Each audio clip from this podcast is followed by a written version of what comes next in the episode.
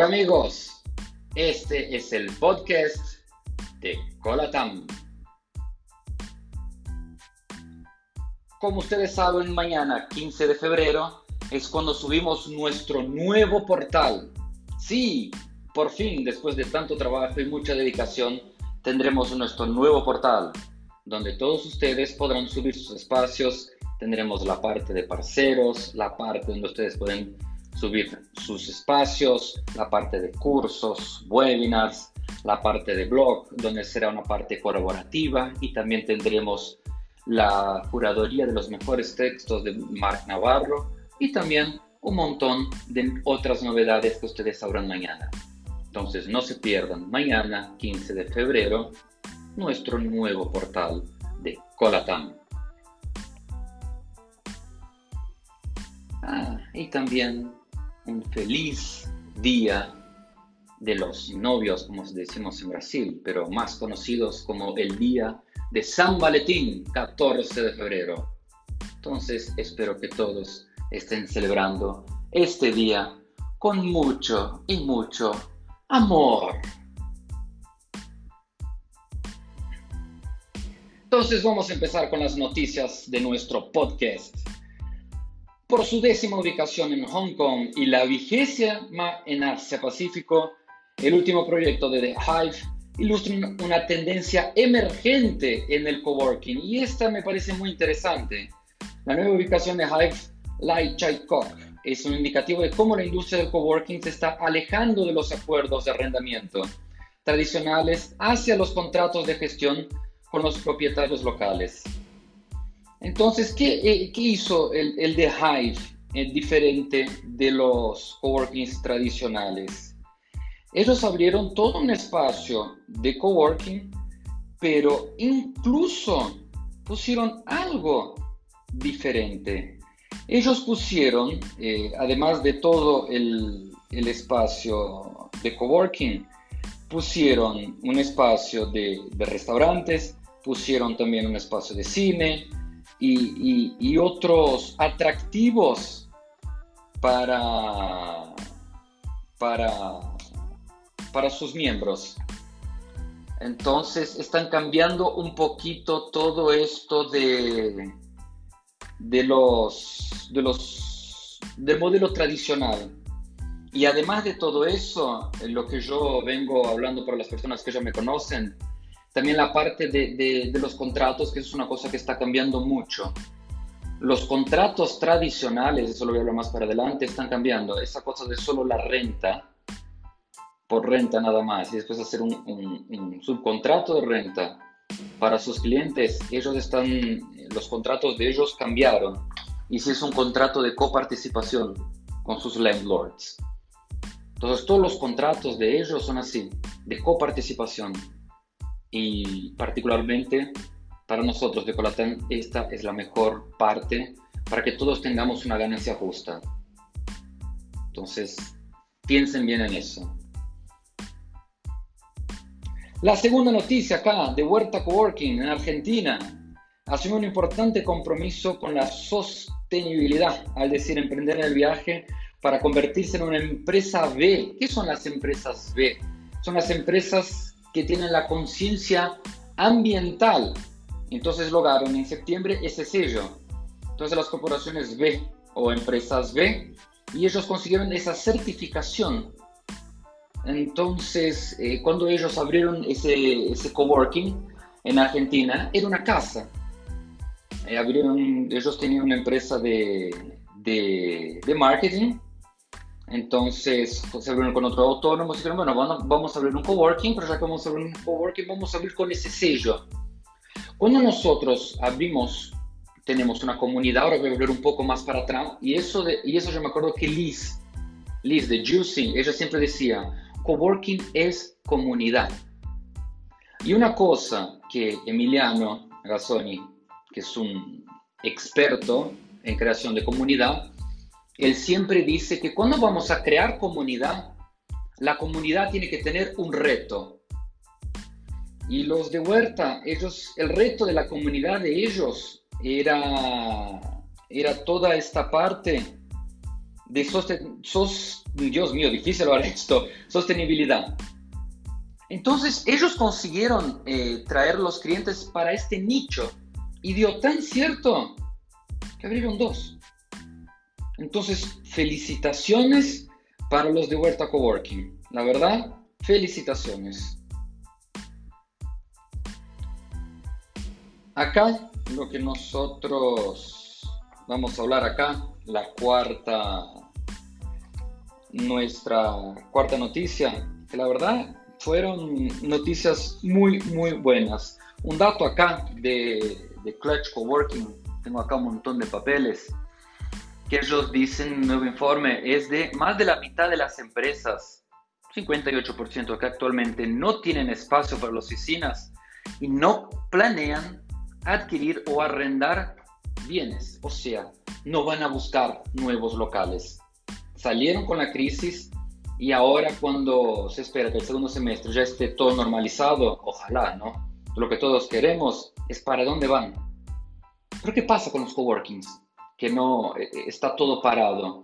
Porque conversando nosotros, conversando con nuestros padres en toda Latinoamérica, todos dicen, mejora pero no mejora. Tenemos muchos leads, pero para cerrar está muy complicado. Y ahí Clutch fue a conversar y, decían que uno de cada diez pequeñas empresas tiene contrato con un espacio de coworkings.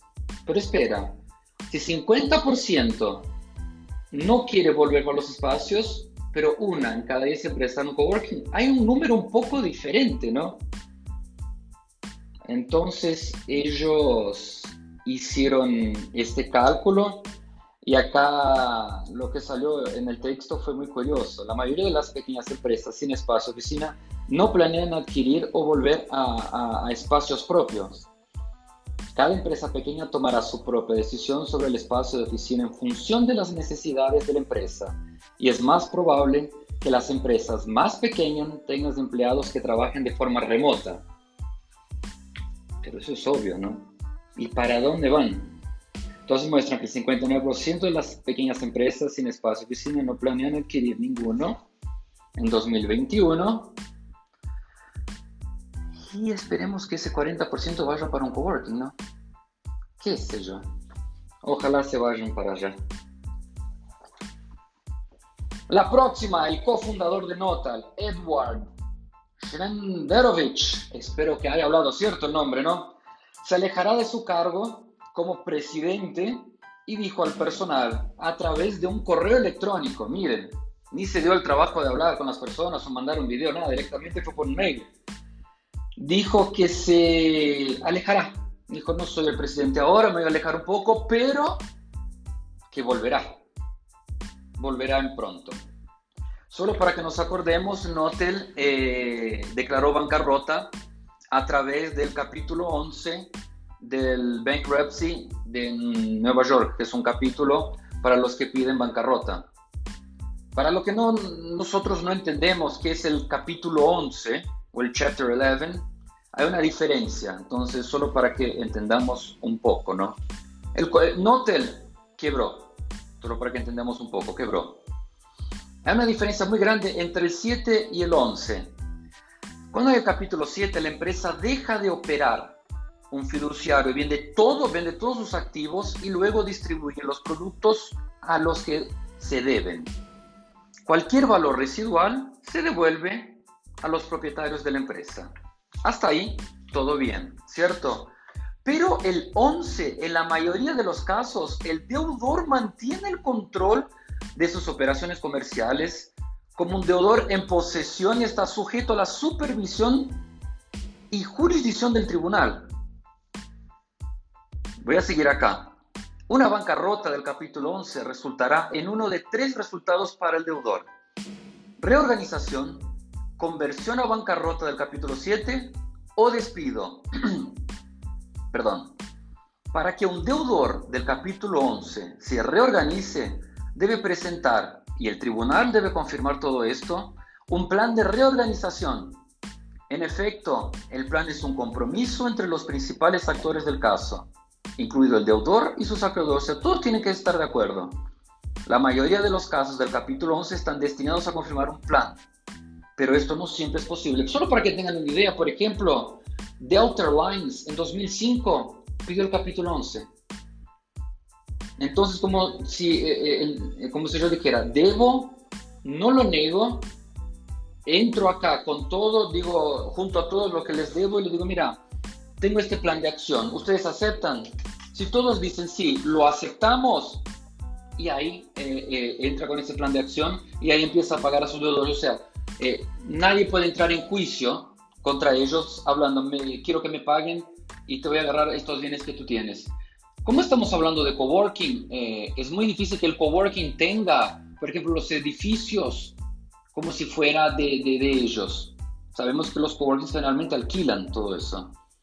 Entonces, es muy difícil que ellos tengan eso como, como bienes. Siguiendo, si el juez aprueba el plan de recuperación y todos los acreedores están de acuerdo, se puede confirmar el plan. Entonces, eh, eh, estamos acá en la, torcida para que de todo cierto para Notel. Y, una opinión acá de nosotros, de Colatam, eh, si todos los países tuvieran este capítulo 11, creo que el mundo sería también un poquito más fácil. Eh, este capítulo, eh, esta noticia eh, me da un poquito más de alento para este mundo que está viniendo post pandemia. Hay un coworking en Bay Area, ahí toda la parte de San Francisco, pero es más, un poquito más alejado, pero llamado de Bay Area, que se llama Office Evolution. Entonces la demanda de coworking en los mercados suburbanos está aumentando mucho, se están saliendo de los grandes centros y se están yendo para los, los suburbios. Eso es, un, es, una cosa que, por ejemplo, en México, quien hace muy bien es Satch. Satch Offices no, no, no se queda en los centros. Ellos agarran muy bien los suburbios. Eso es una cosa que ellos hacen hace años. Incluso eh, eh Office Evolution. Ellos ya cuentan con 40, eh, ellos ya cuentan con algunas oficinas y ellos eh, son, es la marca de coworking ahí en, en California que más está creciendo. Entonces, eh, ya ahora ellos van a abrir, acá como, como les voy a contar, ahora las empresas en Bay Area como Google, Facebook y Twitter ya están adaptando políticas que les dan a los trabajadores más libertad para elegir dónde quieren trabajar. Y muchas empresas seguirán sus ejemplos. Entonces, hablando eso, fue lo que eh, eh, el franquiciador Ben Brett dijo, pensando en toda esta apertura para ir a los suburbios. Entonces ya no necesitan ir más a las sedes o a sus contratos, como por ejemplo tengo nada más eh, parcería con WeWork, parcería con Spaces o parcería con Rocket. No, pueden ir a donde quieran. Entonces ahora ellos abrieron en Concord, que es ahí cerca, y, y ellos ahora piensan abrir por lo menos más dos o tres espacios hasta el fin del año. Entonces, muchas felicitaciones para Oxy Evolution y ojalá ellos crezcan bastante. Para los que quieren saber, ellos tienen eh, oficinas en Forson, Los Gatos y, y Mill Valley. ¿Sí?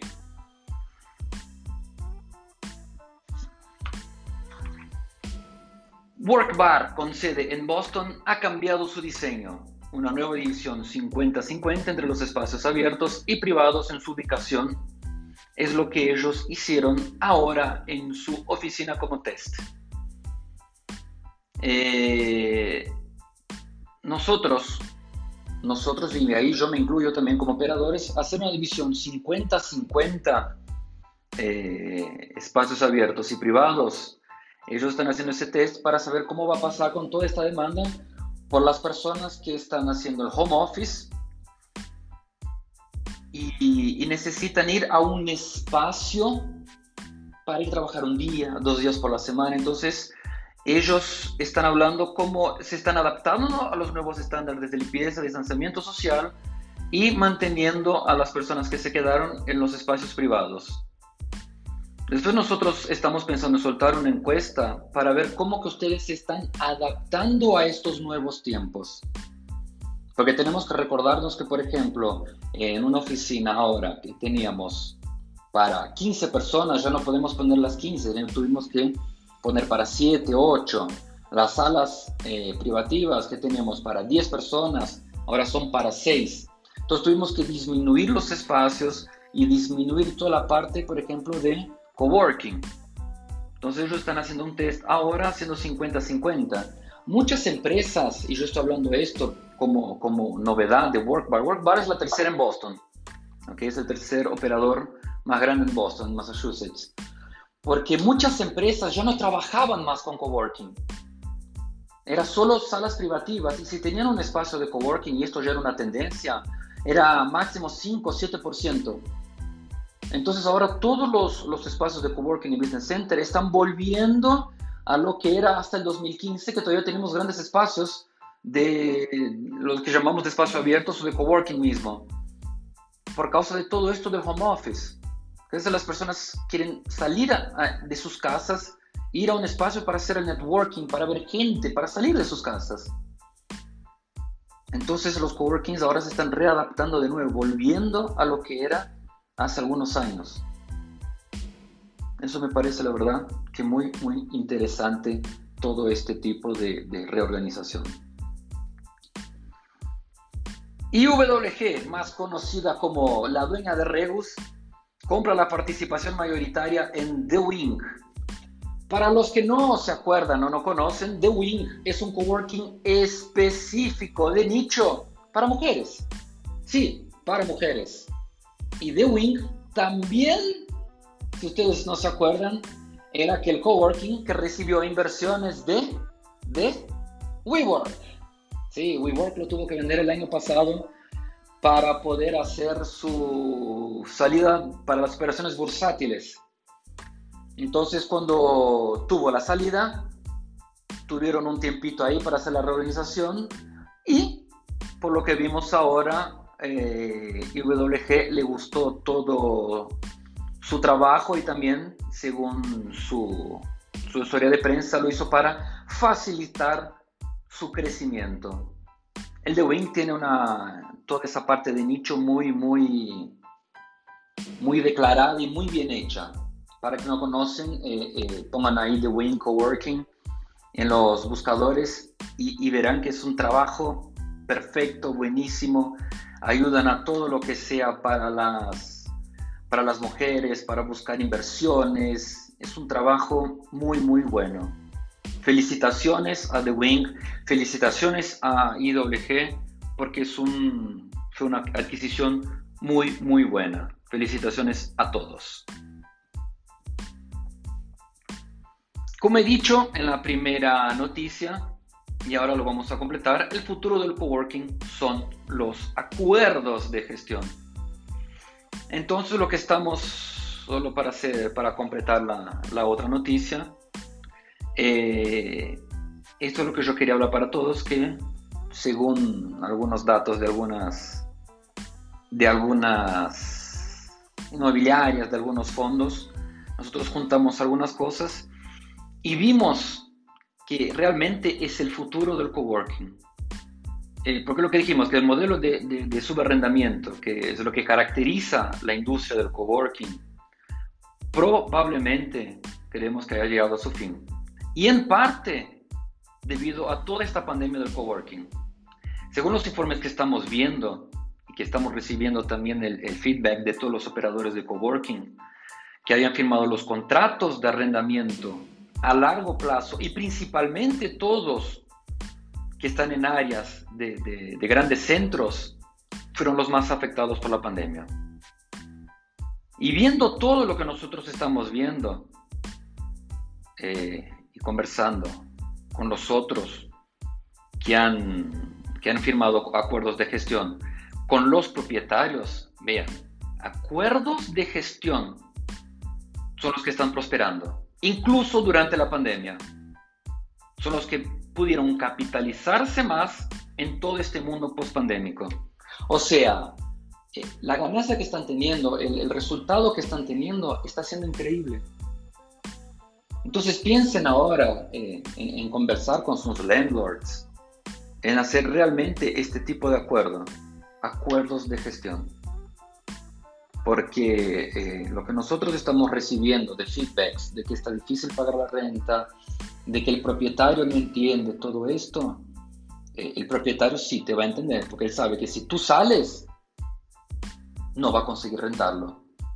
por el precio de que tú pagas y después por el tiempo de que todo va a quedar. Y aún más si son eh, edificios o pisos con más de 10, 15 años. Es muy, muy difícil. Conversa con tu landlord y, y, charla con él para rehacer ese tipo de acuerdo, ese acuerdo de, de gestión. Una, una, noticia acá que me, me, pareció muy, muy interesante en, en, Brasil, que es una micro franquicia de escuela de idiomas que se llama Minds. Abrió un producto específico para coworkings. Es sí, para operar una escuela de idiomas adentro de coworkings. Entonces el modelo elimina todos los costos de ocupación y permite al franquiciado, al franquiciado trabajar con días y horarios flexibles. Eso es buenísimo. Entonces, eh, principalmente piensen para qué tiene espacios de eventos y de sala de reuniones en aquellos horarios que están vacíos. Entonces, yo no necesito ser eh, eh, una persona que no es el dueño. Hasta el propio dueño puede comprar esa franquicia, ver los horarios en que menos tiene ocupación y montar las clases de idiomas en esos horarios. Y poner el precio que quiere, un precio relativamente más bajo y ocupar esas salas, esos horarios. La verdad, eh, eh, Minds Idiomas fue un... Felicitaciones, no sé, yo iba, a hablar casi una mala palabra, ¿no? Pero felicitaciones en todo eso. Más una de Argentina y esto, y esto e, es en Córdoba, ¿no? Ellos planean un coworking con bar en la pirámide de la Plaza de la, la Intendencia. Me pareció medio cómico, pero está bien, ¿no? Porque eh, eh, no es cómico, perdón, la palabra no es cómico, pero la, e, es un coworking con bar. Yo me iría a quedar todo el día en el bar, no me iba a quedar eh, adentro del coworking. Pero felicitaciones porque es algo, cuando hay interacción del gobierno, con el coworking, con todo, yo creo que hay un éxito muy bueno. La Municipalidad de Córdoba publicó esta semana una resolución en el boletín oficial que autoriza la concesión del inmueble ubicado en el centro de la plaza de la Intendencia por el funcionamiento de un coworking, que incluiría bar y cafetería. Porque lo que ellos quieren, ellos quieren impulsar el desarrollo de la actividad relacionada con el emprendimiento, la innovación la tecnología, cultura y esparcimiento como parte del proyecto de la denominada supermanzana. Está bien, pero de nuevo, lo que yo digo es, siempre hay que tener un reto. Hacerlo por hacer no, no, no, no, hay, no hay sentido, pero hay que tener un reto. Entonces, eh, yo pienso que podrían poner eh, un coworking con, con un nicho, con un reto. Yo nada más cambiaría ahí el, el, el modelo. Pero felicitaciones a la Municipal de Córdoba. Yo pondría ahí como si fuera un coworking comunitario para llamar a los emprendedores locales. Y ahí yo creo que daría más cierto. Y una cosa que salió, creo que fueron muy pocos los que percibieron, de Google My Business. Sí, esto de acá. Eh, salió una noticia muy, muy, muy, pero casi nadie lo percibió que habla que Google My Business ahora agrega pautas para los espacios de coworking. Sí, para los espacios de coworking es algo muy, muy específico. Eh, Google agregó hace poco tiempo, eso fue creo que el día 2 o 3 de febrero, una línea a sus pautas en el Google My Business sobre los espacios de coworking. Solo resumiendo, eh, dice que si, si tu empresa eh, no tiene, si está dentro de un coworking, ellos deben de tener un tipo de señalización. Y solo puede estar en el My Business o ser elegible con una dirección específica. Y ellos tienen una pauta en, específico, ellos tienen algunas reglas. Por ejemplo, te la voy a leer. ¿eh? Las empresas no pueden incluir una oficina en un espacio de trabajo conjunto o coworking a menos que esa oficina mantenga una señalización clara, reciba clientes en el lugar donde el horario comercial y cuente con personal durante el horario comercial. O sea, ellos te ponen la regla. 1. Señalización clara y visible con el nombre comercial. 2. La empresa debe poder aceptar clientes en esa ubicación durante el horario comercial. Y tres, la empresa debe contar con personal durante horario comercial. ¿Qué significa eso? Si tú estás, si tu empresa está dentro de un coworking y, hay gente, no hay problema ninguno, ellos pueden poner eh, la dirección en My Business y debe estar claro, estoy adentro del coworking X. ¿Qué cambia? ¿Qué quiere decir con eso? Los coworkings que venden direcciones virtuales tienen que dejar ahora claro en ese contrato. Ustedes no pueden poner la dirección de ustedes en Google My Business.